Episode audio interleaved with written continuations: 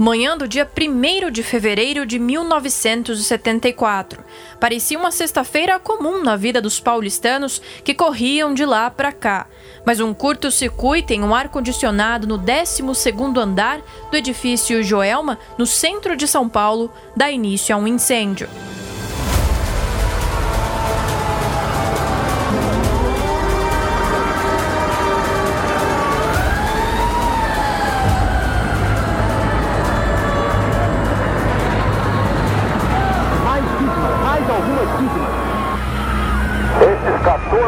Estão totalmente em chamas quando desprende-se agora grandes blocos incandescentes atingindo a Praça das Bandeiras. E atenção, nós solicitamos ao povo para que se retire desse local.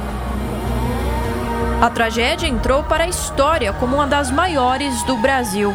Um momento marcante que foi retratado pela agilidade das ondas do rádio paulistano. Graças a Deus está tudo bem. Se vocês já ouviram falar na Pan-Americano, graças a Deus está tudo bem. Amaro, Amaro, que andar você estava? Décimo terceiro, na tesouraria. Como é que você saiu lá, Amaro? Ah, graças a Deus, com a ajuda dos bombeiros e de Deus.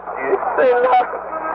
Quantas pessoas estavam lá, Amaro? Ah, nem sei. Vai embora, vai embora. Vai, vai, vai. O Amaro completamente nu sua roupa queimou completamente, foi salvo pelos bombeiros. Amaro, Amaro que estava na tesouraria desse edifício. O veículo assumiu ali uma das principais características, a de prestar serviço. E atenção, ouvintes da Jovem Pan. E atenção, vamos repetir alguns medicamentos necessários no edifício da Câmara Municipal morfina, adrenalina, emerol, Diempax, tolantina, seringas hipodérmicas, cobertores, máscaras de gás, leite e colírio. Madrugada de 1 de maio de 2018, 44 anos depois do incêndio no Joelma. Uma nova tragédia no centro da capital paulista, desta vez no edifício Wilton Paz de Almeida. As chamas, causadas também por um curto-circuito, começam no quinto andar do prédio. Dois prédios foram atingidos por um grave incêndio. Um deles chegou a desabar aqui na região do Largo do Paissandu, no centro de São Paulo. As informações são que mais de 100 bombeiros estão atuando nessa ocorrência, mais de 50 viaturas para tentar debelar as chamas.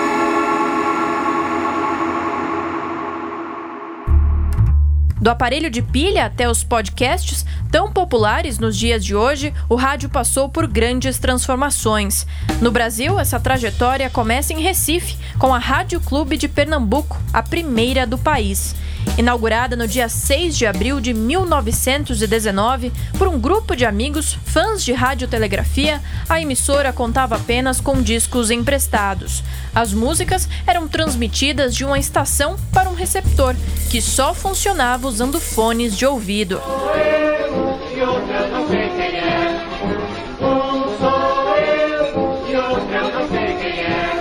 Documento feito por pesquisadores de rádio, chamado Carta de Natal, estabeleceu nova data para a primeira transmissão de rádio no Brasil, 6 de abril de 1919, pela Rádio Clube de Pernambuco. Os livros sobre a história do veículo, no entanto, ainda apontam a data da primeira transmissão pública de rádio no país como o dia 7 de setembro de 1922. Naquele dia, era comemorado o centenário da independência do país no Rio de Janeiro. O professor e pesquisador Luiz Arthur Ferrareto, da Universidade Federal do Rio Grande do Sul, destaca que no evento poucas pessoas acompanharam a novidade. Aquelas transmissões né, realizadas a partir do dia 7 de setembro de 1922 são as mais públicas que se teve desde então. Mas também tem que fazer um alerta de que poucas pessoas se interessaram por aquelas transmissões em, recebidas por alto-falantes no meio de um barulho monumental, que é o próprio barulho da exposição das pessoas, né? um som ruim ou feio, mal transmitido. A verdade é que durante a exposição do centenário da independência, em 1922, muito pouca gente se interessou pelas demonstrações experimentais de radiotelefonia então realizadas pelas companhias norte-americanas Westinghouse na estação do Corcovado e Western Electric na Praia Vermelha. Muito pouca gente se interessou. Creio que a causa principal desse desinteresse foram os alto-falantes instalados na exposição. Ouvindo discursos e música reproduzidos no meio de um barulho infernal, tudo rofenho, distorcido, arranhando os ouvidos, era uma curiosidade sem maiores consequências. Na ocasião, foram transmitidos discursos do presidente da República, Epitácio Pessoa, e trechos da obra O Guarani, de Carlos Gomes.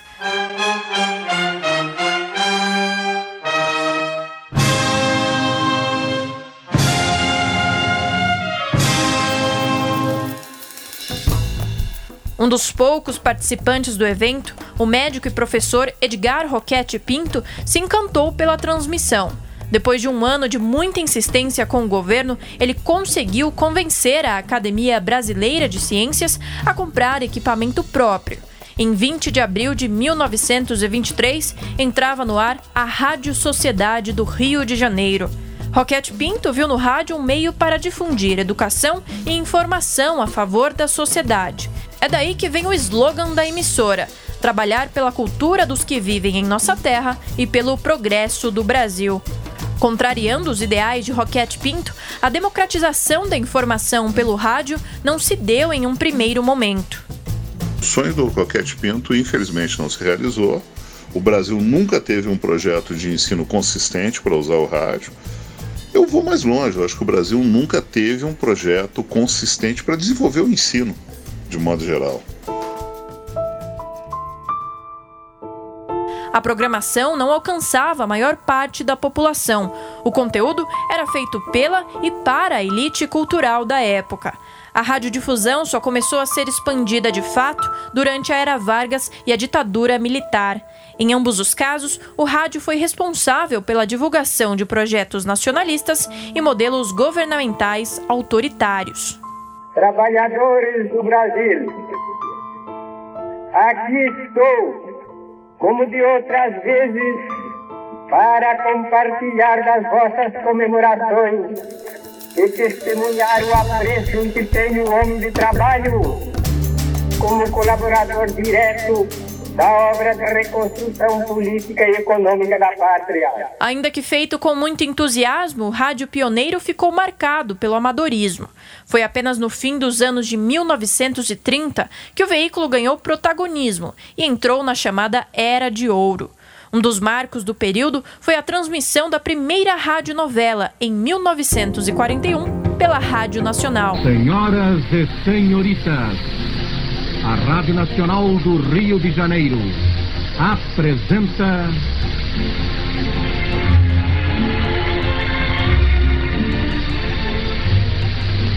Em Busca da Felicidade. Emocionante novela de Leandro Blanco. Também eram famosos os programas de auditório, muito atrativos para os fãs que queriam um contato direto com artistas. Puxado pelos investimentos mais robustos, o formato migrou para a TV a partir dos anos 50. É importante destacar que o momento não foi de total crescimento para todas as emissoras do país, como conta o professor Luiz Arthur Ferrareto. Era de ouro para algumas emissoras, que eram as emissoras que dominavam o mercado nos anos 30, 40 e 50, e o rádio dominava os meios de comunicação porque não tinha surgido ainda a televisão. No período, o radiojornalismo ainda engatinhava, mas contou com jornais de grande impacto. Em 1941, estreou o Repórter Esso, que por 27 anos deu em primeira mão as principais notícias do Brasil e do mundo. Alô, alô, Repórter Esso, alô? Professor 20, boa noite. Aqui fala o repórter Enzo, Serviço Público da ESO, Brasileira de Petróleo e dos Revendedores Enso, com as últimas notícias da UPI desta emissora. Foram os primeiros radiojornais que inauguraram o tradicional texto linear, direto, corrido e sem adjetivação. A Rádio Tupi de São Paulo apresenta o grande jornal falado Tupi. Sexta-feira, 3 de abril de 1942. Ano 1, número 1.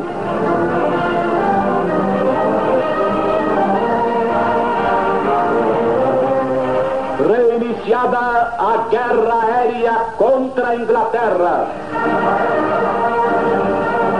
Leônidas no São Paulo. O Diamante Negro assinou contrato com o Tricolor por dois anos. O período de ouro do rádio teve fim em 1950, com a chegada da TV no país.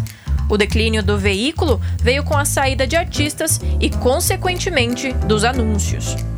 Naquele momento, o rádio encarou o primeiro desafio desde que surgiu: se adaptar para sobreviver. O que era o horário nobre do rádio deixou de ser, passou a ser o horário nobre da televisão, que era a noite.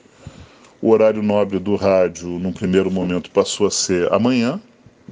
E as rádios começaram a falar para públicos específicos. Já sem o mesmo protagonismo nos lares, o rádio encontrou como alternativa a audiência dos carros e das ruas. Com um faturamento menor, imperou o modelo vitrolão, com muita música e pouca programação produzida.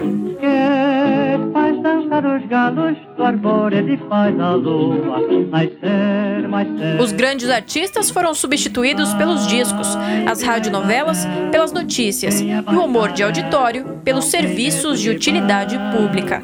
Foi justamente neste período que o rádio viveu a primeira reviravolta, usando o momento de decadência para se reinventar. Com destaque ao jornalismo, esporte e a prestação de serviços, o rádio tomou a dianteira quanto à credibilidade. Nos anos 70, as emissoras ganharam um novo impulso com a chegada do FM, um som mais limpo para transmissões musicais. Foi também neste período que o meio ganhou protagonismo em uma das maiores tragédias da cidade de São Paulo. Cobertura do incêndio no edifício Joelma pelas rádios paulistanas, em especial a Jovem Pan, marcou época e se tornou referência. O Corpo de Bombeiros recebeu a primeira chamada às 9 horas e 3 minutos do dia 1 de fevereiro de 1974. Os bombeiros continuam atirando grandes jatos d'água através das escadas Magiros que conseguem atingi-la neste momento. Uma jovem está sendo salva diante da estupefação da multidão aqui presente. Viaturas partiram dos quartéis, mas por causa do trânsito intenso, só chegaram ao local quando as chamas já tinham se espalhado. Um dos primeiros a chegar no Joelma foi o repórter Newton Parron, da Rádio Bandeirantes, à época na Rádio Jovem Pan. Chegamos ali, não tinha chegado a estrutura toda dos bombeiros. Tinha chegado só o primeiro carro, que é o que vai para ver a dimensão, para pedir ao quartel que mande é, determinadas unidades, entendeu? Ele avalia primeiro o local. Então tinha chegado dois ou três carros de bombeiro, mas nada de escada ainda e nem os carros tanque. Então nós chegamos antes que todos ali. No início do incêndio, muitos conseguiram fugir pelos elevadores que, com o avanço das chamas, pararam de funcionar. Treze pessoas morreram dentro de um dos equipamentos. Os corpos foram carbonizados, o que dificultou a identificação. Estas pessoas são conhecidas até hoje como as 13 almas do edifício Joelma. O prédio foi construído em 1972 pela Joelma SA, importadora comercial e construtora. A parte interna contava com forros de fibra sintética e pisos de carpete que contribuíram para o alastramento do fogo. Os bombeiros tentam, nesse momento, um diálogo com as pessoas que ainda se encontram presas no alto do edifício. O edifício não possuía escadas de emergência, nem brigadas de incêndio ou plano de evacuação. Além disso, a laje do último andar não suportava o peso de um helicóptero. Eles estão tentando a comunicação através de megafones, mas dado ao enorme barulho de helicópteros, sirenes, etc., eu acho totalmente impossível essa comunicação. Mais de 750 pessoas estavam espalhadas pelos mais de 20 andares. Várias delas, tomadas pelo desespero, começaram a se atirar do prédio. A cena foi vivenciada pelo repórter Milton Parron. Pelo telefone, ele recebia instruções do chefe de reportagem da Jovem Pan à época, José Carlos Pereira. Nesta cobertura, nesta cobertura, eu tive pela linha, pela linha de retorno, eu estava narrando e o Zé Pereira, o, o Zé Pereira na linha o tempo todo, calma, sobriedade, Mantenha calma, porque você narrando o camarada se atirando lá do alto, se está atirando na tua frente, não é uma coisa muito fácil. Em meio ao desastre, uma das principais características do rádio, a descrição, tomou a dianteira. A cada entrada ao vivo, as cenas de horror eram narradas pelos repórteres aos ouvintes. Estes 14 andares estão totalmente em chamas quando desprende-se agora grandes blocos incandescentes atingindo a Praça das Bandeiras de atenção. Nós solicitamos ao povo para que se retire desse local. A credibilidade do rádio era também uma das características que impulsionaram a cobertura do Joelma. Em cobertura de catástrofe, nunca dê número de mortos sem você primeiro medir o pulso do camarada, ver se ele morreu mesmo, e sem olhar a, a, a identidade dele para ver se confere se o corpo que ali está é aquele que você está dizendo que é. Olhe o documento primeiro. Porque você pode atrasar 5, 10, 15 minutos, meia hora para dar um número de mortos. Se você der número de mortos acima daqueles que efetivamente morreram, não tem como ressuscitar. Em plena ditadura militar, a Rádio Jovem Pan foi autorizada a não transmitir a voz do Brasil. Naquele momento, toda a cidade de São Paulo estava colada no rádio. E foi assim que outra das principais características do veículo, a participação dos ouvintes, teve um papel importante na ocasião. A redação recebeu um número de ligações tão impressionante de pessoas que estavam em prédios vizinhos, vendo, numa outra posição, mais privilegiada que a minha, porque eu estava embaixo do edifício, eu via até a metade. Da metade para cima você não via mais nada, nem eu, nem ninguém. Estava tudo coberto de fumaça. E muitos que estavam em prédios mais altos, ligando para a emissora, eles botavam essas pessoas no ar, lá na emissora, e me informavam pela linha. Olha, vai entrar um camarada, ele está num prédio assim, assim, está na sua posição, está nas suas costas, aí está Durante a cobertura, os profissionais envolvidos na transmissão encaravam ainda mais um desafio: as limitações técnicas da época. Quando eu cheguei com essa viatura, já lá estava o, operador Natal Baldini, que o Zé Pereira mandou lá da Paulista correndo para o local do incêndio para me aguardar. Ele arrastou um fio de quase 100 metros lá na Câmara Municipal pelo meio da rua para poder fazer a transmissão ao vivo, porque pela viatura, já prevendo que ia ser uma transmissão muito longa, a bateria não ia, a bateria da, da, da viatura, ela não ia aguentar o transmissor. Para além do jornalismo factual, as rádios se empenharam em prestar serviços à comunidade. É o que conta o apresentador do Jornal da Manhã da Jovem Pan, Tiago Berraich. Naquele momento, o rádio passa a ser um prestador de, servi de, de, de serviços de saúde pública, de orientação pública, a divulgação dos nomes das pessoas que tinham ou morrido ou que estavam internadas em hospitais. E o que eu acho mais interessante é que a Jovem Pan interrompeu toda a programação para passar o dia falando de um assunto só. Os nomes dos sobreviventes eram divulgados como forma de tranquilizar os familiares. É a Jovem Pan de São Paulo que chama agora o repórter Fausto Silva.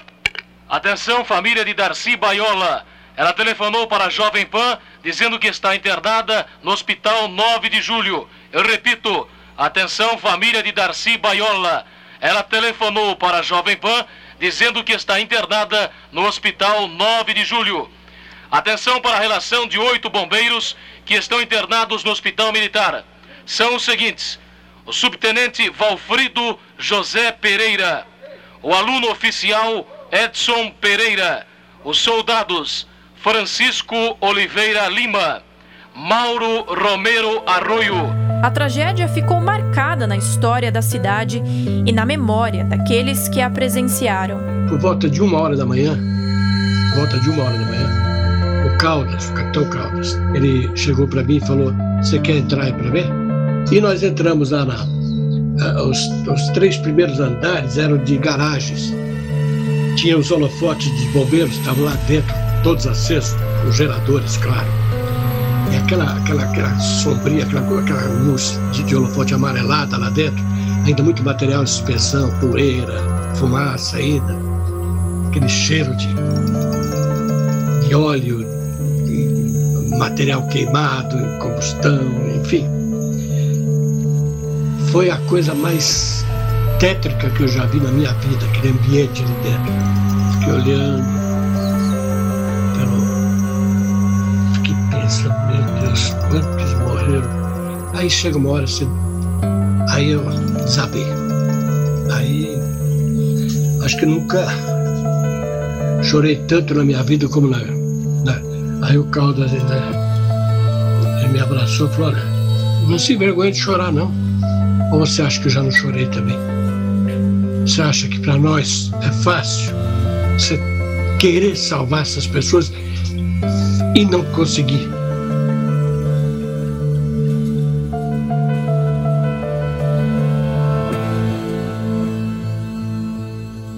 Incêndio no Joelma deixou 187 mortos e mais de 300 feridos. O edifício foi reformado e reabriu quatro anos depois. E depois da tragédia, Joelma, Joseval e ouvintes, reabriu com um novo nome, Edifício Praça da Bandeira, na memória do paulistano, das crianças e pequeninos que cresceram como eu e dos adultos que ganharam mais idade, ficaram as lembranças deste terrível incêndio. O prédio tem 25 andares. 10 são de garagem e dos 15 restantes para escritórios, apenas 5 andares estão ocupados. A lenda dos fantasmas prevalece nas brincadeiras entre os colegas de trabalho e os funcionários da segurança.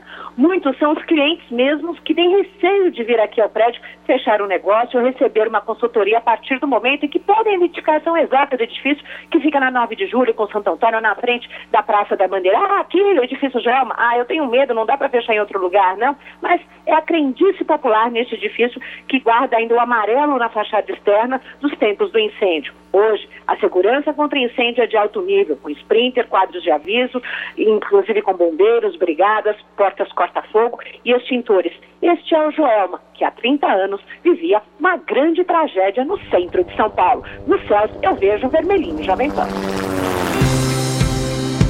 A cobertura da tragédia pelas rádios marcou época e foi decisiva para a virada do jornalismo nas emissoras brasileiras. O legado e a experiência dos profissionais que trabalharam para informar a cidade viraram referências. Mais de quatro décadas depois, uma nova geração de jornalistas encarava outra tragédia no centro da capital paulista. Desta vez, em cada aparelho ligado à internet, era possível não só ouvir, mas também assistir à programação jornalística. Essa nova realidade no cotidiano de uma emissora de rádio será o tema abordado no próximo capítulo. Este podcast é o trabalho de conclusão de curso da Pontifícia Universidade Católica, realizado por mim, Larissa Coelho. Os trechos da cobertura jornalística do Joelma fazem parte do arquivo da Rádio Jovem Pan.